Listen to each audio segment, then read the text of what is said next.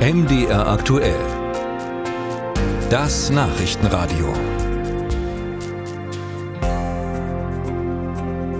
Seit Beginn des russischen Angriffskriegs auf die Ukraine gelangen weiter Waffen und Munition westlicher Hersteller nach Russland, auch aus Deutschland.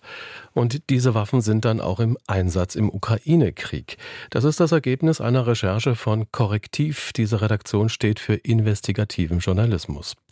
Annette Dovidat ist stellvertretende Chefredakteurin bei Korrektiv. Frau Dovidat, deutsche Waffen bei den Russen im Ukraine-Krieg. Was haben Sie herausgefunden? Wir haben herausgefunden, dass äh, trotz der Sanktionen ähm, sehr viele Schusswaffen und äh, mehrere Millionen Schussmunition aus Deutschland und anderen Ländern wie den USA und vielen anderen europäischen Ländern weiter nach Russland gekommen sind.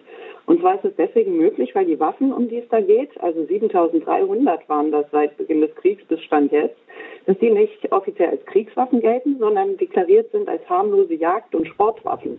Und deswegen dürfen die zum Beispiel von Deutschland aus weiter exportiert werden. Zwar nicht nach Russland, aber eben in andere Länder.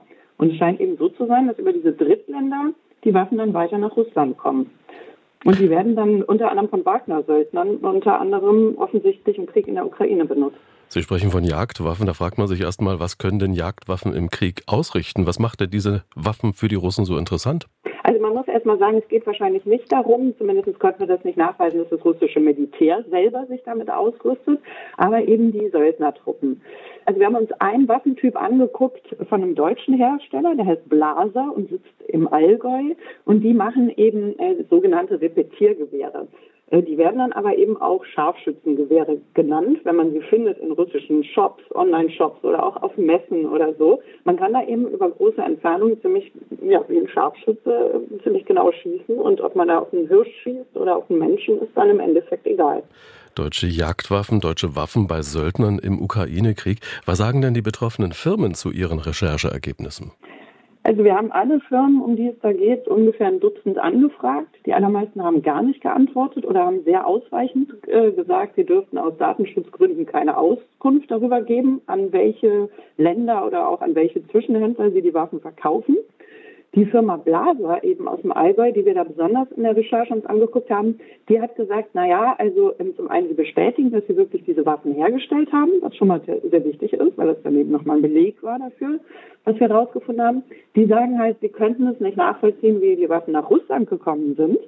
Sie würden beteuern oder sie haben beteuert, dass die Waffen erstmal in hauptsächlich europäische andere Länder exportiert wurden. Und dann sagen die, da verliert sich für sie der Weg, da können sie nichts weiter tun. Da gibt man also Unwissenheit vor. Nun sind ja solche Exporte über Bande, über Drittstaaten nichts Neues.